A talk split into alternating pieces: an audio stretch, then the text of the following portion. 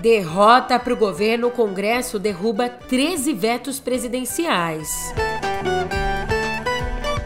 Também por aqui os cotados para vaga deixada por Dino no Ministério da Justiça.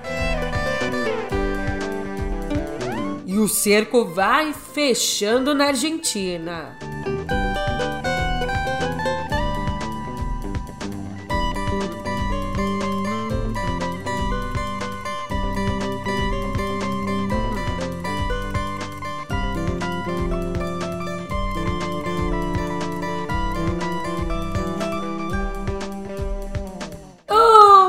Ótimo dia, uma ótima tarde, uma ótima noite para você. Eu sou a Julia Keck e vem cá, como é que você tá, hein?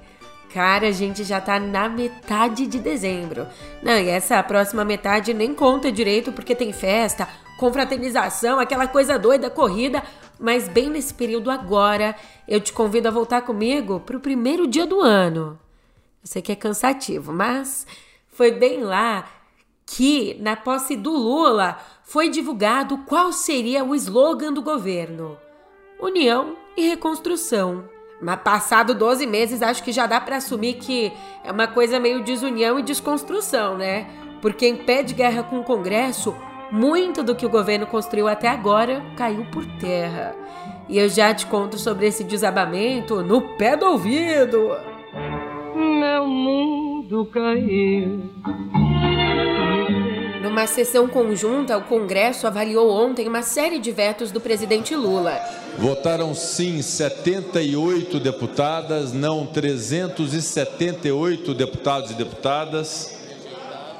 Rejeitado o veto na Câmara dos Deputados. O veto vai à promulgação. Numa derrota política econômica, o Congresso derrubou o veto integral ao texto que prorroga até o fim de 2027 a desoneração da folha de pagamento de 17 setores que empregam 8 milhões e 900 mil pessoas aqui no país. Ou seja, a gente está falando aqui do texto que prorrogava a desoneração da folha de pagamento e um texto que o Lula tinha vetado. Só que o Congresso conseguiu derrubar esse veto. Na Câmara dos Deputados, o placar foi de 378 a 78. Já no Senado, essa rejeição do veto passou com 60 votos a 13, e o texto segue agora para promulgação, estendendo a regra que permite às empresas desses setores substituir a contribuição previdenciária de 20% sobre os salários por uma alíquota menor sobre a receita bruta, que varia de 1% a 4,5%. Em vigor desde 2011, a desoneração perderia validade e ia cair no fim desse ano, e o fim dela era defendido pelo ministro da Fazenda, o Haddad, que precisa elevar a arrecadação, o que é essencial para cumprir a meta fiscal no ano que vem. Por isso, o ministro disse que vai contestar na justiça essa derrubada e que vai apresentar uma alternativa. E pelo visto, ele vai ter que buscar mais alternativas, porque, como parte de um acordo, um dos vetos que o Lula deu ao arcabouço fiscal foi exatamente o veto a uma parte do texto que retirava do governo um espaço de manobra sobre o resultado fiscal. Só que esse veto também foi derrubado. Portanto, o trecho retomado proíbe que o governo indique na Lei de Diretrizes Orçamentárias, na LDO, a exclusão de uma despesa primária da conta para o resultado primário. Mas, pelo menos, o Congresso decidiu manter o veto ao trecho que limitaria o contingenciamento de gastos com investimentos de acordo com outros cortes do orçamento. Assim, o governo mantém a flexibilização de possíveis cortes. Tem aí um jeito de manejar a situação. Agora, contrariando a política ambiental e em resposta ao Supremo, o Congresso derrubou o veto ao marco temporal. Marco temporal que determina que os povos originários só têm direito a territórios que já eram ocupados até a promulgação da Constituição, em outubro de 1988 votaram, votou sim um senador, não 63 senadores, nenhuma abstenção. Rejeitados no Senado, os vetos vão à promulgação. Mas, cumprindo um acordo entre governo e a bancada ruralista, chegando no meio termo, a derrubada foi parcial, mantendo três vedações ali. O contato com povos isolados para prestar auxílio médico ou intermediar ação estatal de utilidade pública, também a brecha para que terras demarcadas sejam retomadas pela União por alteração dos traços culturais da comunidade ou outros fatores ocasionados pelo tempo, e o dispositivo que permitiria a plantação de transgênicos. Lembrando, o STF foi lá e vetou o marco temporal e aí o Congresso, em resposta, aprovou. Daí, aprovado pelo Congresso, isso tinha sido vetado pelo presidente, mas o Congresso conseguiu derrubar esse veto e manter o marco temporal de pé. E, paralelamente, a bancada ruralista já prepara uma PEC para incluir o marco temporal na Constituição, o que faria o próprio STF ter de passar a considerá-la nas decisões da Corte, porque a Corte precisa defender a Constituição. Se isso está na Constituição. E olha que o senador Carlos Fávaro, ministro da Agricultura e Pecuária, foi um dos que votou para barrar a decisão do Lula sobre o marco temporal, um ministro de Estado. De um ministro a outro, por enquanto, né? Porque o ministro da Justiça, o Flávio Dino, aprovado para o Supremo, ele vai tomar posse no dia 22 de fevereiro. A previsão foi anunciada depois de uma reunião com o presidente da corte, o Luiz Roberto Barroso. Parecia que a convite do ministro Barroso, em primeiro lugar, claro, para agradecer a acolhida fraterna daqueles que hoje compõem o Supremo. Foi um elemento importante nesse período em que houve a indicação do presidente da República e esse percurso, esse itinerário dentro do Senado. Fiz esse agradecimento e, ao mesmo tempo, começamos a tratar dos detalhes práticos destinados à posse que ocorrerá após, eh, na segunda quinzena de fevereiro, provavelmente no dia 22 de fevereiro, porque haverá o recesso no Judiciário e eu tenho que fazer um processo de transição é, relativo ao Ministério da Justiça que depende, evidentemente, das orientações e determinações do presidente da República. Eu estou indo lá, exatamente agora, ao Palácio do Planalto, para também me informar com o presidente sobre como ele está vendo esses prazos. Mas o certo é que é necessário um período, pela delicadeza dos trabalhos do Ministério da Justiça, que haja um momento em que uma nova equipe possa ali se instalar e dar continuidade aos temas que ali são conduzidos. Olha, você viu só que o Dino falou bastante sobre esse tempo de transição e ele reafirmou que vai continuar no ministério durante a transição. Depois disso, deve retornar ao Senado até a posse. Quanto a uma possível divisão do Ministério da Justiça e Segurança Pública que tem sido aí é, ventilada, o Dino disse que esse debate nunca existiu. Pode ser que isso não tenha existido, mas com a confirmação do Dino no Supremo, o Lula tem nas mãos agora a tarefa de substituí-lo na Justiça. E de acordo com auxiliares do Lula, o presidente ainda não tem um nome, mas prefere uma solução caseira, com os mais cotados para ocupar esse lugar sendo a ministra do Orçamento, a Simone Tebet, o advogado-geral da União, o Jorge Messias, e o secretário executivo do Ministério, Ricardo Capelli. Só que o problema é que nenhum dos três tem ao mesmo tempo as características que o Lula quer. São elas um bom trânsito político no Congresso e também no PT e conhecimento de segurança pública. A gente vai ver, mas a decisão ela deve ser tomada ainda esse ano. No cenário internacional, enquanto a Argentina ainda se adapta ao pacote econômico anunciado nesta semana, o governo de Javier Milei anunciou medidas duras para restringir os protestos nas ruas. A ministra da Segurança Pública, Patrícia Burrich, afirmou que as vias públicas não serão mais bloqueadas e quem tentar fazê-lo será processado. E pode haver, inclusive, o uso das Forças Armadas. As calles não se tomam. Assim que, que sepan que se se toma a calle vai haver consequências. Eh, no es un problema de anunciar, ya, ya se sabe que vamos a ordenar el país para que la gente pueda vivir en paz, llegar a sus trabajos, llegar a las escuelas eh, o a donde tenga que ir. Así que el anuncio está hecho. Todo Como ela mesmo disse, se não há ordem, não há liberdade, e se não há liberdade, não há progresso. será usada força proporcional à resistência. O país precisa viver em paz e ordem. Fecha aspas. Além disso, os envolvidos em bloqueios serão identificados e processados. Burrich destacou que não, não se trata de um veto a todos os protestos. Quem quiser, inclusive, vai poder apresentar suas causas e queixas nas calçadas. Isso nas palavras dela. Agora, você está sabendo que o presidente da Venezuela, o Nicolás Maduro, e o presidente da Guiana, o Irfan Ali, se reuniram ontem pela primeira vez para tentar estabelecer um diálogo sobre a disputa da região de Essequibo? Pois é.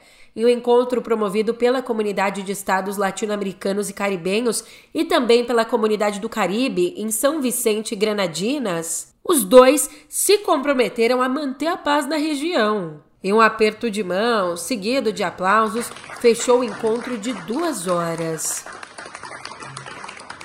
Logo em seguida, o governo venezuelano postou no X, no Twitter, bem assim: o aperto de mão sela a vontade da Venezuela e da Guiana de continuar o diálogo, a fim de resolver a controvérsia em relação ao território de Essequibo. Foi uma jornada frutífera, intensa, por momentos tensa pero donde pudimos hablar con la verdad. Agradezco al presidente de la República Cooperativa de Guyana, Mohamed Irfan Ali, por su franqueza y por su disposición al diálogo. Já Ali reiterou que o governo dele, da Guiana, tem todo o direito de explorar recursos em seu espaço soberano. Celso Amorim, o nosso assessor especial da Presidência para Assuntos Internacionais, acompanhou essa reunião. Caraca, ontem o cenário internacional estava bombando, então lá vai mais uma. Os líderes da União Europeia decidiram ontem dar início às negociações de adesão da Ucrânia e da Moldávia ao bloco também decidiram conceder o status de país candidato à Geórgia. Quem celebrou a decisão foi o presidente ucraniano Volodymyr Zelensky. Ele disse que esta é uma vitória para a Ucrânia, uma vitória para toda a Europa. E mesmo com a Hungria se opondo às negociações com a Ucrânia, ela não vetou. Para trazer um histórico, Ucrânia e Moldávia se candidataram à União Europeia depois do começo da guerra russa contra os ucranianos em fevereiro do ano passado. Aí, um pouco depois, já em junho, os dois países receberam status de candidatos, o que na época foi negado à Geórgia. E por mais que pareça que as coisas estão se encaminhando, as negociações podem durar anos e não são garantia de entrada no bloco europeu, longe disso. E como a gente falou da Rússia, o presidente da Rússia, o Vladimir Putin, anunciou que vai concorrer a um novo mandato nas eleições marcadas para março, o que o manteria no poder pelo menos até 2030. O Putin é um cara que já está acostumado com o poder. Ele chegou ao poder em agosto de 1999, nomeado premier interino pelo então presidente Boris Yeltsin.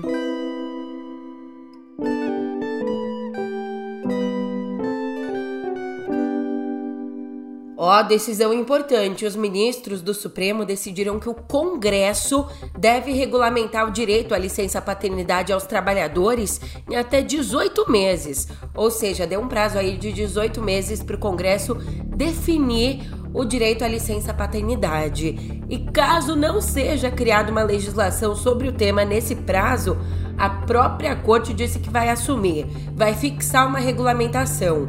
Os magistrados consideraram que há omissão do legislativo na definição dessa questão. E o único a divergir desse entendimento foi o relator do caso, o ministro Marco Aurélio, que votou antes de se aposentar, lá em 2021. Então você vê que é uma ação antiga, né? Aliás, a resolução atende a uma ação que foi proposta pela Confederação Nacional dos Trabalhadores na Saúde, que ressalta que o direito à licença paternidade é previsto pela Constituição. De fato, só que o artigo 7 destaca que esse direito deve ser regulamentado por lei, o que não foi feito. Julia, mas a gente tem hoje uma licença paternidade pequena, mas a gente tem. Na verdade, não é bem assim. Os atuais cinco dias para os pais, só cinco dias, foram estabelecidos como uma norma de transição, não é nada fixo, permanente. Então, a gente tem que ter essa definição em 18 meses do Congresso, se não vier, STF entra no papo. Já a Polícia Federal cumpriu ontem quatro mandados de prisão e sete de busca e apreensão na Operação Forja de Festo, uma operação contra um esquema de financiamento e exploração de garimpo ilegal nas terras Yanomami em Roraima. Além disso, a Justiça Federal também mandou bloquear 240 milhões de reais dos envolvidos. Bem, por enquanto, as investigações identificaram transações financeiras referentes à venda de cassiterita extraída ilegalmente da região para um dos maiores produtores mundiais de estanho. Ó, oh, o garimpo tá mesmo com as melhores tecnologias, estão até querendo explorar oceano, água lá embaixo em outros planetas. É, não é o garimpo, é a NASA nesse caso. E não explorar, descobrir, mas calma. Um estudo da NASA indicou que 17 exoplanetas podem ter oceanos, oceanos de água líquida, debaixo de grossas camadas de gelo, o que tornaria a vida possível nesses lugares. A equipe de astrônomos conseguiu ver com telescópios as erupções de água rompendo as crostas geladas desses planetas que ficam fora do sistema solar. Mas a pesquisa ainda analisa a possibilidade dos astros poderem ter esses oceanos, mesmo estando longe de uma zona habitável de suas estrelas. E tem já um próximo passo em vista. O próximo passo é avaliar o brilho desses corpos para determinar sua composição e verificar o potencial de vida.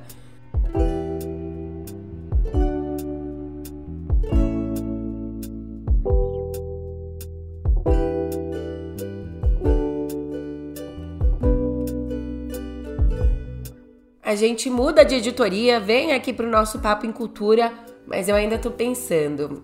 Se tiver vida em outros planetas, meu Deus, a gente ainda tem que lidar com os BOs daqui, imagina lá de fora. E um dos maiores problemas que a gente enfrenta é a desigualdade. E mesmo fazendo mais atividades culturais nesse ano, a diferença de poder de consumo foi um fator determinante dos hábitos culturais, de acesso aos hábitos culturais dos brasileiros nas diferentes classes, óbvio. Isso é óbvio, mas foi o que nos revelou uma pesquisa realizada pelo Itaú Cultural e o Datafolha, uma pesquisa que nos traz números sobre isso. Para você ter ideia, aqui no Brasil, esse tipo de consumo, de consumo de produtos culturais, acontece principalmente por meio do streaming. 82% ouviram músicas online e 74% consumiram séries e filmes pelas plataformas. Só que se a gente olhar com um pouquinho mais de atenção, se aprofundar um pouco, os índices mudam. Mudam quando a gente pega o recorte de poder aquisitivo. 92% das classes A e B ouviram música e 89% consumiram filmes e séries, enquanto nas classes D e E essa taxa cai para 70% em relação à, à escuta de música e 45% em relação ao consumo de filmes e séries. Vamos falar de livro? Na classe A e B, 62% leram livros digitais o que só 22% das classes D e E fizeram. Uma outra coisa que nos vem aqui é que os grupos mais ricos frequentaram mais atividades culturais e de esporte. Já as classes D e E consomem mais mídia, como TV e internet. Agora, em relação a videogame, é uma outra notícia estrelado por Norman Reedus, Mads Mikkelsen, Lea Seydoux e Margaret Qualley. O premiado videogame Death Stranding já era praticamente um filme interativo, só que agora ele vai se tornar um filme mesmo, de fato. E isso graças a uma parceria entre a A24, que produziu coisa boba, tipo tudo em todo lugar ao mesmo tempo, e a produtora do criador do videogame, o Hideo Kojima. Você sabe quem ele é, né? O cara só criou Metal Gear. Julia, mas se era um videogame, do que, que o filme vai falar? O longa deve focar principalmente no evento apocalíptico que dá nome ao jogo. Um cataclisma que apagou a linha entre a vida e a morte.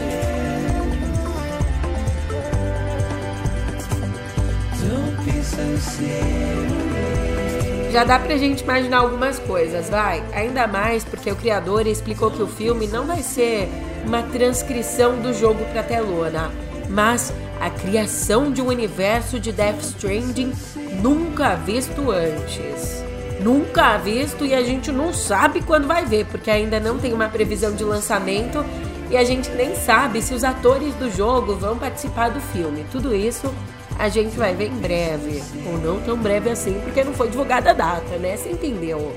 Pelo menos acho que antes do Natal não vem essa definição, mas a gente tem outras coisas para pensar. Want a lot for Christmas.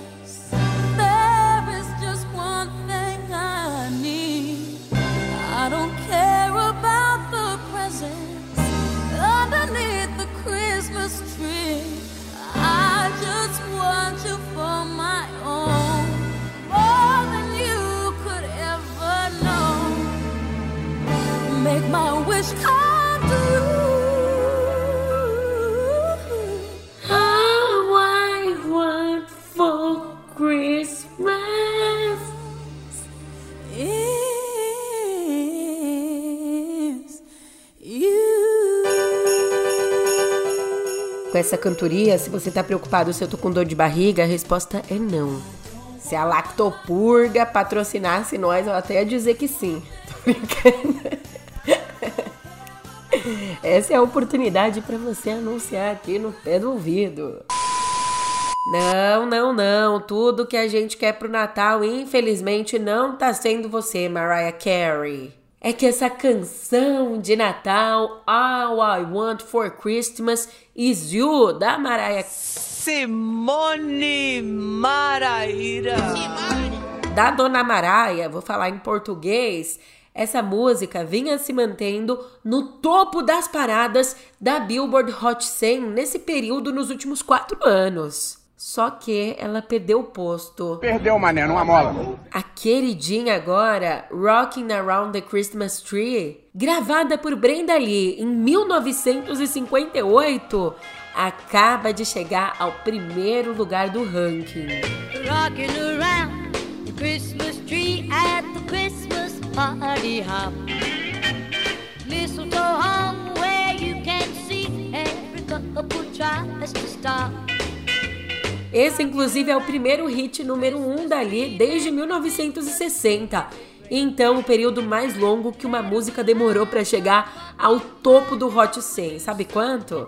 65 anos.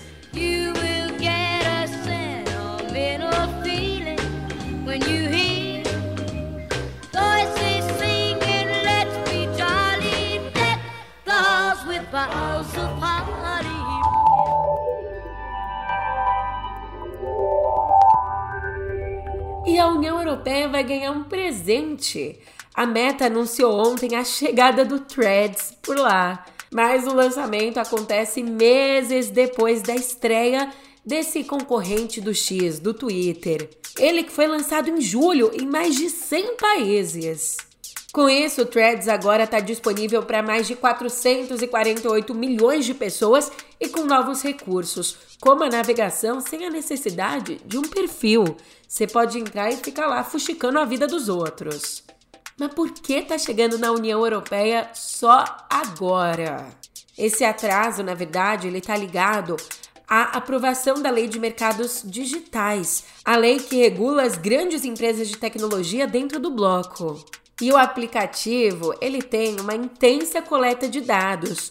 Por isso, ele não estava de acordo com a legislação, o que despertaria preocupações de autoridades regulatórias. Agora que está tudo certo, vai chegar por lá. Mas por aqui tem mais novidade. A Microsoft lançou seu novo pequeno modelo de linguagem, o Phi2, que é capaz de superar ferramentas até 25 vezes maiores nos testes de desempenho uma novidade de peso. Ó, esse esse modelo de linguagem é diferente dos grandes modelos porque usa uma quantidade menor de parâmetros, só que tem um processamento de dados mais leve e mais eficiente, inclusive, do que o Llama 2 da Meta, conseguindo superar até mesmo o Gemini, o modelo mais avançado desse tipo que é do Google. A concorrência que nos desculpe, mas aqui a lapada é forte. E como é que o Fight funciona? A companhia diz que o modelo faz a associação de palavras para gerar conteúdo, assim como o Chat GPT. Só que essa ferramenta ela foi desenvolvida só para pesquisadores. Já aqui no nosso país, um novo balanço divulgado ontem mostrou que a Anatel já bloqueou 3.900 servidores clandestinos de TV Boxes em 52 operações nesse ano. É que é crime ter um aparelho não homologado que dá ao usuário acesso ao conteúdo de TV por assinatura sem pagar. Sabe aqueles aparelhinhos que a gente coloca na TV que não são legais, mas que por outro lado são bem legais porque dá pra gente um acesso infinito a conteúdo de graça. Ah, porque graças a Deus é para fazer tudo de bom, dividir tudo de bom, dividir com vocês todos irmãos, entende? É um crime isso, tá? Inclusive, a Associação Brasileira de Televisão por Assinatura estima que o impacto da pirataria na TV paga chegue a 15 bilhões de reais por ano. E a Anatel avalia que de 5 a 7 milhões de aparelhos ilegais estejam em uso aqui no Brasil. Eita, nós! Se isso é ilegal, sabe o que é legal? Você voltar aqui semana que vem, na segunda-feira, pra gente conversar, eu te atualizar das notícias, pra gente ter essa troca super legal por aqui. E agora eu tô indo nessa, eu tô indo pra, pra confraternização do meio, inclusive. Então vai ser um final de semana bem do badalado, só que a gente se vê por aqui na segunda-feira. Até lá, te espero, hein? Este samba vai para Dorival Caymmi, João Gilberto e Caetano Veloso.